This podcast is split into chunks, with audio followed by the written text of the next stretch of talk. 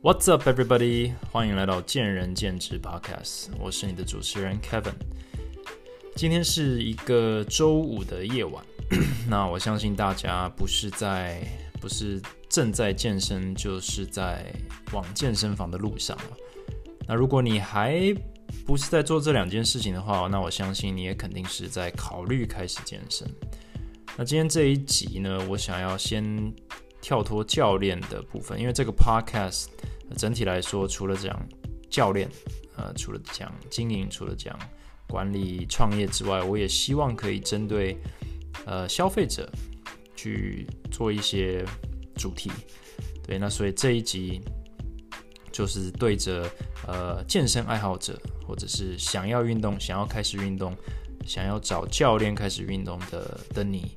还有就是，如果你有任何的亲朋好友，你是有遇到困难在说服他们、激励他们的话，那我希望在这个 podcast 后续的呃渐渐的也会有一些主题可以帮助到你。那当然，教练听这一集呢，可能也会有一些感触，或者是可以得到一些呃换位思考的的的一些 idea 这样子。那我这一题我把呃这一集我把它命名为。你选对教练了吗？我们对于教练价值的渴望与无视，那我们当然就是就是消费者嘛。所以，呃，在前近五年的历史中，我们接触过真的是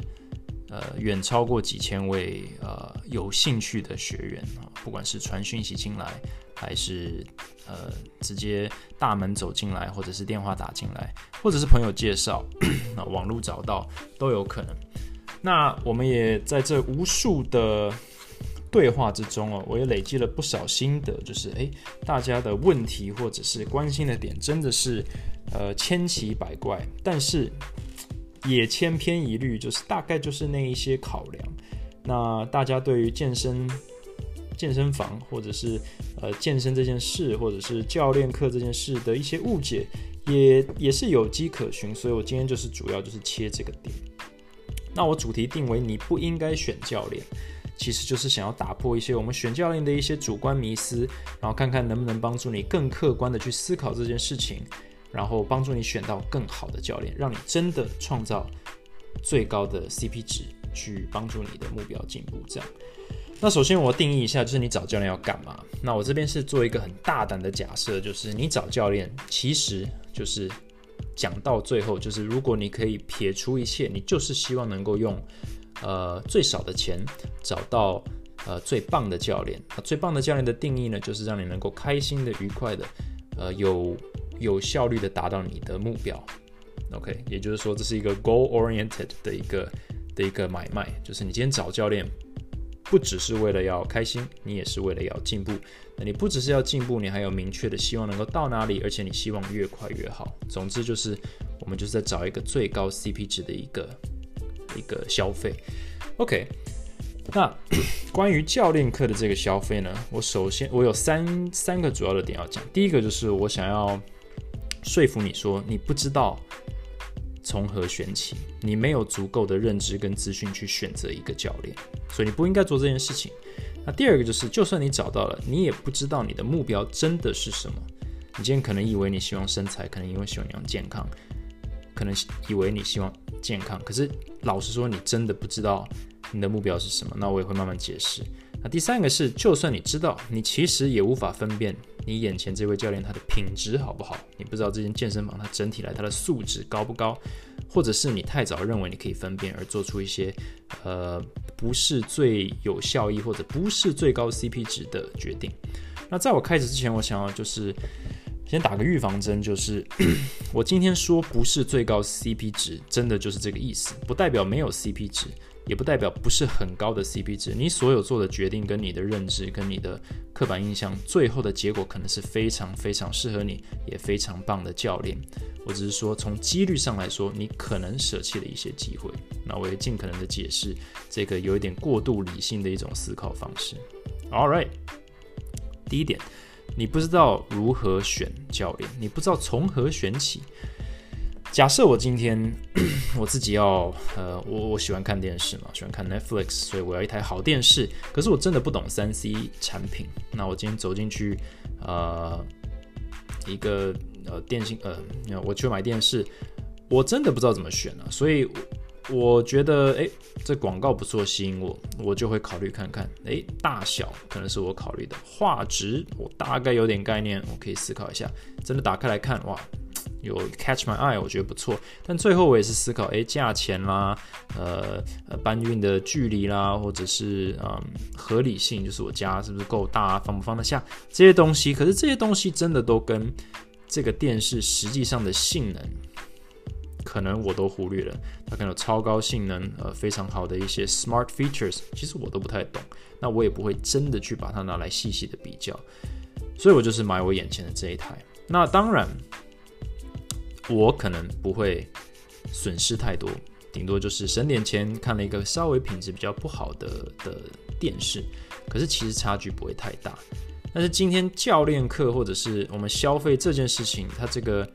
第一个它不是必需品，所以我们已经对它有一部分在价钱上的一些成见，就是我已经我是要花额外的钱了，所以我们心里就已经有一个这东西相对来讲不值得。不管你说健康多重，相对来讲不值得。它不是一个必需品，必需品在经济学来讲，它就是一个 luxury good 奢侈品，是可以第一个就替换掉的东西。那但是它又很攸关，它又很重要。为什么？因为它是我今天看电视，这个电视买烂了，我顶多不要看它。但是教练课今天如果 CP 值不高的话，啊，运气呃好一点，就是你你买错教练课或跟错教练，顶多就是没效果，顶多就是浪费钱，或者它其实可以伤害你的身体，或者是造成你呃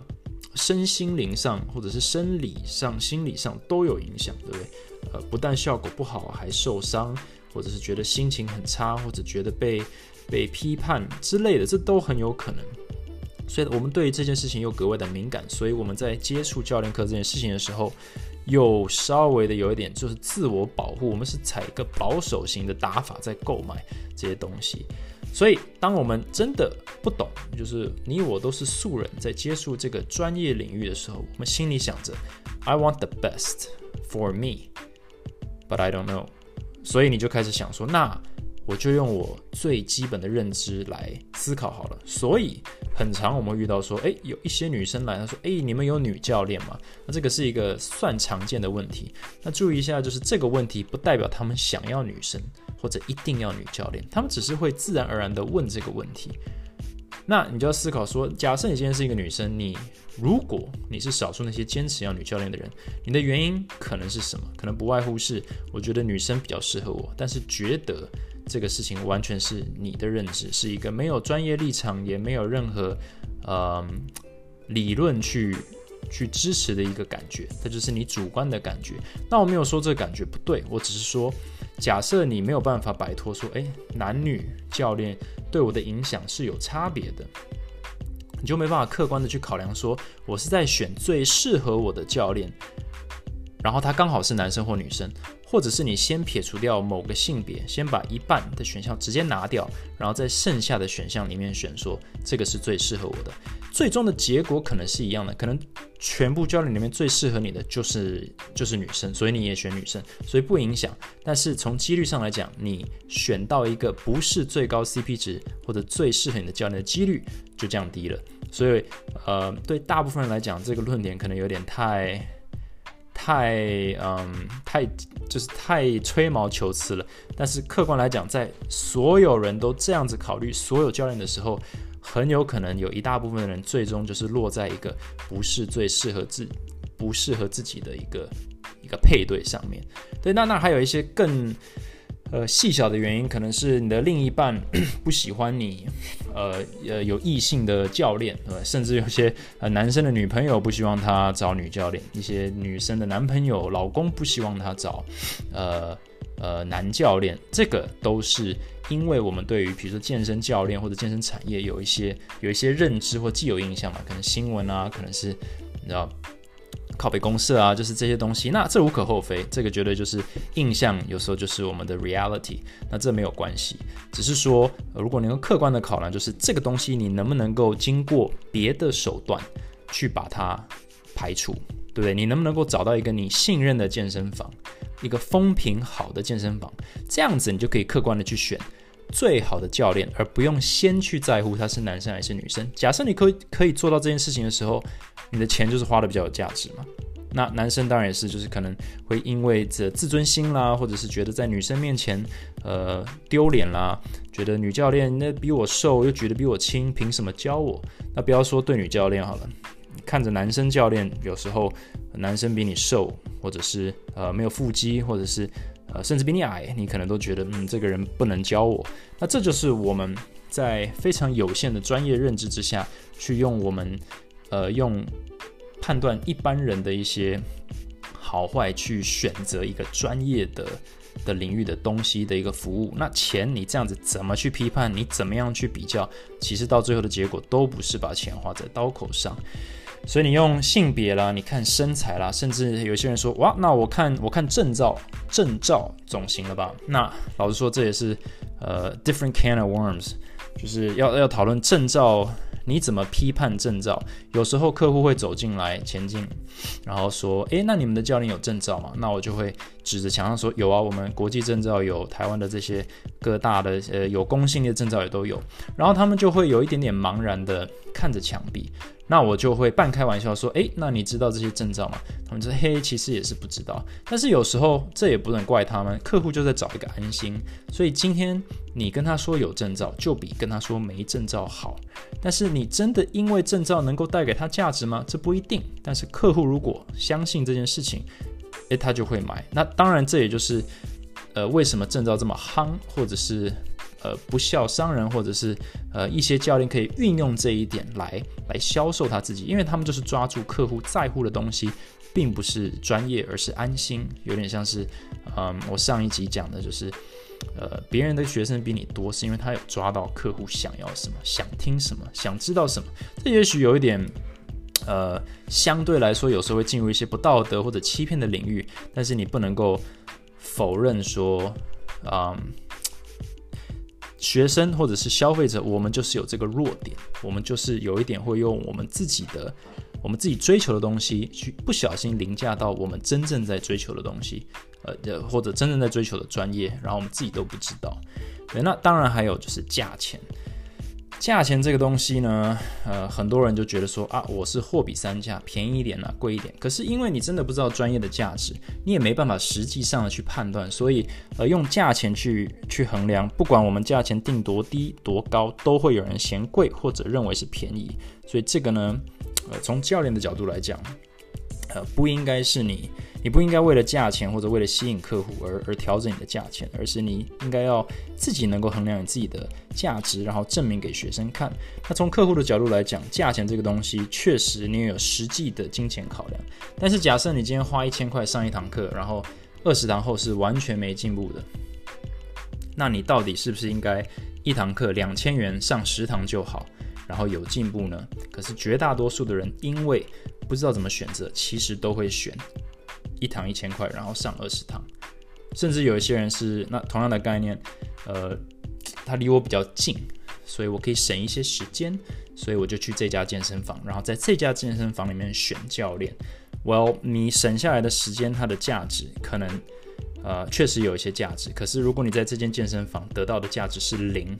那你省下多少时间都没有用啊。所以你应该要跑远一点，搭车一小时去找一个真的会给你价值的教练。这样讲起来听起来是非常合理的，但是绝大多数人都做不到。所以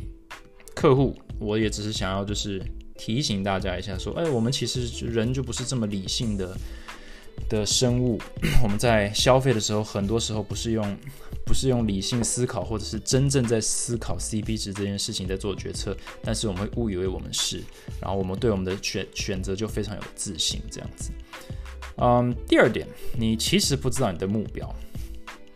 或者是你不太确定你的目标的合理性。我会这么说，是呃，每一个走进健身房的人心里。多多少少有目标，但是有一大部分人是没有目标的。但是你仔细问的话，不外乎都是健康、身材。那也有人是力气，呃，sorry，肌力，呃，你知道，呃，运动表现，或者是呃伤痛。那这些都都是很好的原因，但是大部分八九不离十，就是那几个主要的的的目标。可是如果你不知道这件事情的话，你很可能会拘泥于一些小细节。你可能认为你是想要学健力三项，或者是你认为你是想要学呃健美。对我想要身材变好，therefore 我得找一个健美教练。那这个 idea 并没有错，可是 again 它就会限制你去说，你只会从健美教练里面去选一个你最适合的教练，而不是从全部的教练里面去选择一个可以帮助你达到健美目标的一个教练。那你选到最适合你的教练的几率又降低。对，那这个降低的幅度，呃，不一定很高，但是我只是想表达，就是我们在不断的自我设限，到最后我们 CP 值都没有到达我们真正可以到的。那这个也是，嗯，有一个观念就是，我我找的教练必须要懂我的心路历程。那这就是女生要教女生，男生要教男生，从胖到瘦的教练可以教胖子瘦下来。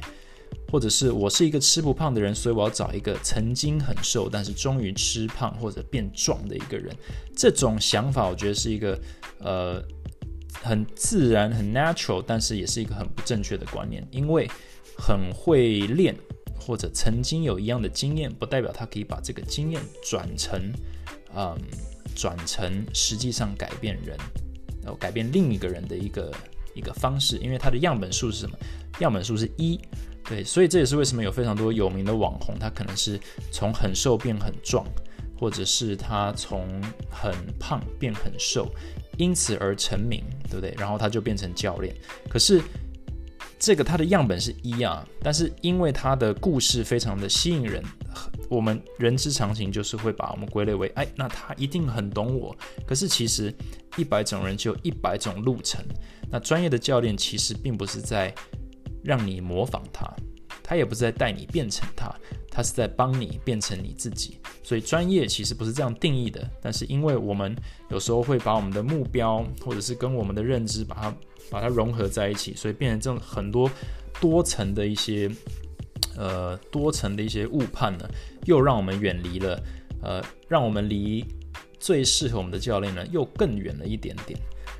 那最后一个就是你其实没办法分辨品质啦。这句话有点不客气，但是这个我在呃教练的焦虑感那一集好像有提到，就是客户老实说，这就不是专业领域，我就是不懂电器用品，所以你你你要唬唬烂我其实是蛮容易的。对不对？或者是我们认好一个品牌以后，我就不会去思考这东西真的好不好，因为我相信那个品牌。所以你无法分辨品质的时候，你其实，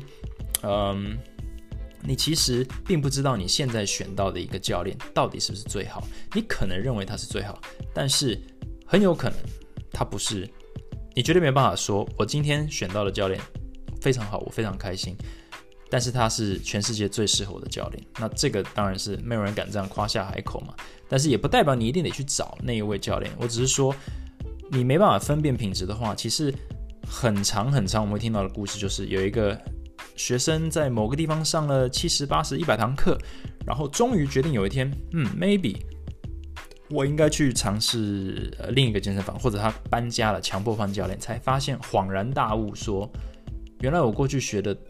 就算不是错的，也是效果非常差的，或者是观念有点被误导的，或者是进度有点慢的，就是有这种恍然大悟的感觉。那我们要如何去避免这件事情？其实，身为消费者，应该是我们要去关心的事情吧？对？我们要关心怎么分辨品质。那假设我们没有心力去分辨、去比较的话呢？我们就需要多一点时间去去 try。对，我们得给予自己一个一个机会去尝试，就是我们没有办法不断的提升我们的专业知识，然后去去去提升我们找到或者批呃叫什么，去评估好教练坏教练的这个能力，那我们就给自己多一点时间，对我们给我们自己一些选择权，不要就是第一个教练就投入了一百堂，那这样子的话有点像是把所有的蛋都放在第一个篮子里。就是拼运气了嘛，那运气好就还 OK，运气不好，就像我刚刚第一点讲的，就是你选到了一个你认为是不错的教练，因为符合你对于教练专业的呃专业输出或者专业条件的一些期望，但其实它就只是一个呃 second best choice。那如果今天目标是 CP 值的话，maybe 不是最好的一个思路。那我讲到这边，我刚刚提说你你不知道怎么选，你也不知道你目标是什么，你也无法分辨品质。那最简单的问题就是，哦，那怎么办？就是好，我今天是消费者，就算我相信你，我我承认我其实也不知道，我也没什么偏好，所以我只是有一些刻板印象。好，那你说这些都都都不要这样参考。然后呢，我的目标，老实说。呃，我也只是有一些想法，对不对？我实际能不能做得到，或者这东西是不是合理的？三个月、五个月、一年内做得到，我也不确定啊。那我需要有人告诉我，或者至少给我希望嘛，让我相信他。那最后就是他今天让我相信他了，然后你又说我没办法分辨品质，那所以就是就完蛋了嘛。那怎么办呢？诶，简单来说，这不是一个简。这不是一个 simple question，为什么？因为专业领域本来就是这样。你要买电脑，你要不就是呃真的很懂电脑，花了无数的时间去去研究电脑，你才能很有自信的去买零件。不然，先问朋友，问你懂电脑的朋友，所以这个几率会提升。也许你懂健身的朋友，也都是遇到不怎么样的教练，然后乐在其中，那也 OK。但至少这比。自己去踩雷稍微好一点点，那这是为什么在健身产业里面，或者这些人与人之间的产业，这种转介绍是非常重要的一环，因为它某种程度就是你相信你的判断，所以你相信你相信你的朋友选择的判断，对你的朋友都是聪明人，都是值得你信任的人，所以你也间接相信他们的判断，那某种程度上就是提升你找到好教练的机会。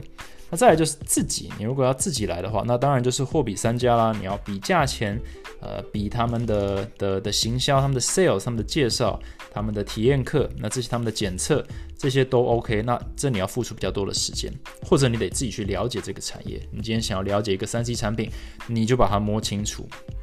来龙去脉把它摸清楚。那像呃，我以前开始在健身的时候，我怎么判断？呃，YouTube 上有。二十个影片在教深蹲，每一个都不太一样。那我自己怎么判断说，诶，我要 我要学哪一个嘞？我要哪一个动作才是哪一个理论，哪一个学派才是正确的？我才敢教其他人嘞。老实说，就是不断的比较、compare、实践、自己感受，然后读文献，anything。但是就是你要变成一个专家，你自己都变成一个专家，你才能够试货嘛。对，所以这个是一个时间成本很高的地方，所以一般人啦都会变成朋友介绍、货比三家，或者是比如说 online，你去找一些评价，那评价呃就是虚虚实实，但是总是有迹可循嘛，所以你可以综合一点点这些各方资讯去做。那我刚有提到一点，就是你买 Apple，像我我是我自己是用 Apple 产品的人，我根本不会，而是说，我根本不会去考虑它的东西是不是 CP 值最高，我单纯是认品牌。那我相信很多就是苹果粉也是这样子，呃，因为我们生活都很忙碌，我们想要简化我们的。我们的 decision process，我们有时候没有办法去花那么多时间在每一个人生的呃决策上都去货比三家，都去问朋友，都去自己了解，所以我们就是要认品牌。那这个品牌的重要性，那如果你今天相信一个品牌的话，你其实你的你的决定。或者决策就变得相对简单，呃，也许很多人觉得，诶，大型连锁教练的的品质参差不齐，对，可是里面也有非常好的，也有可能相对不好的。那你今天如果去认这个品牌，你就保持着说，哇，这个几率就是我进到这一个鱼池里面的教练，我有有个几率。是是好，有个几率是不好的。那你可能进到一个工作室，你去在这个鱼池里面，至少你知道它的平均水平是相对比较高的话，你就可以，你已经比别人往前跨了一步了嘛。你的钱已经相对的比较花在刀口上了，那你可以在这一个鱼池里面去做决定的话，你在做选择上的成功，可能就比别人几率高一些，好。也就是说，嗯，稍微总结一下的话，就是，嗯，我们都想要就是客观的找到一个专业的服务或者一个高 CP 值的一个一个课程。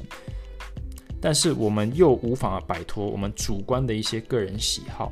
对个人偏好或者个人印象，所以我觉得这就是一个拉扯，它这中间是有一个很微妙的平衡的。那大多数人都可以在他选择的过程当中悟出一个一个平衡。所以假设你今天是一个健身爱好者，你问问周边的。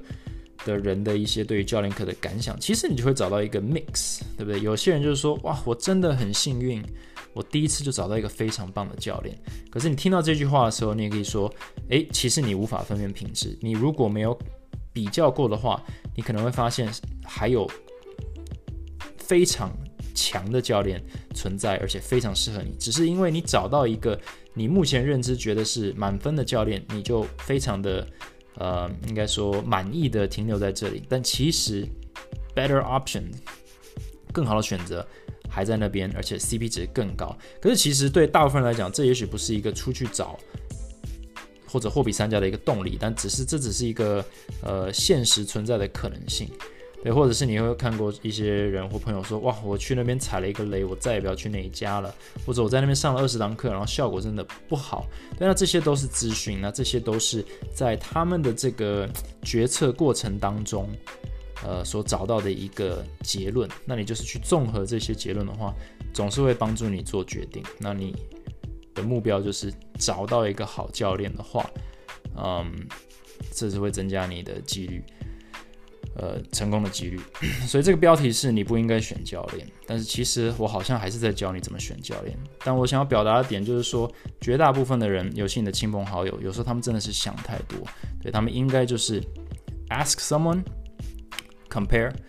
and research，对，就是你就是就是尝试，就是尝试，对，那。呃，有很多工作室，对，像前进或者像其他优秀的工作室，我们对于我们自己的品质就是有一定程度的自信，所以我们的很多的学生也都是所谓的转介绍，因为，呃，如果你品质保证的话，那基本上进到这个鱼池里面得到的服务品质就是几率就是远高于其他地方的话，那学生就会觉得很值得介绍朋友来，那那些朋友如果是选择这一种决策的方式。他就比较有可能会接触到我们的教练或者好的教练。那假设不寻求这种方式的话，他可能就是：哎，你比我瘦啊，你是女生或者你是男生，哎，那你没有证照，或者啊，你离我家太远，或者哎，我觉得你钱有点贵，就用这些比较呃比较主观的一些个人偏好在选的话，就就很可能会错失一个遇见好教练的机会。这样子。All right，嗯。就像我讲的，这个这主题啊，尤其在对客户，又有牵连到教练，又跟跟主观客观有关系的这种这种主题哦，我今天挑战一下，我觉得是是有难度了。这种在跟客户一对一的时候，我可以针针对他的疑虑哦，直接去呃切入跟他跟他说明。但是在讲这种完全就是一个移动标靶的一个主题的时候，我觉得嗯不容易讲的那么的清楚。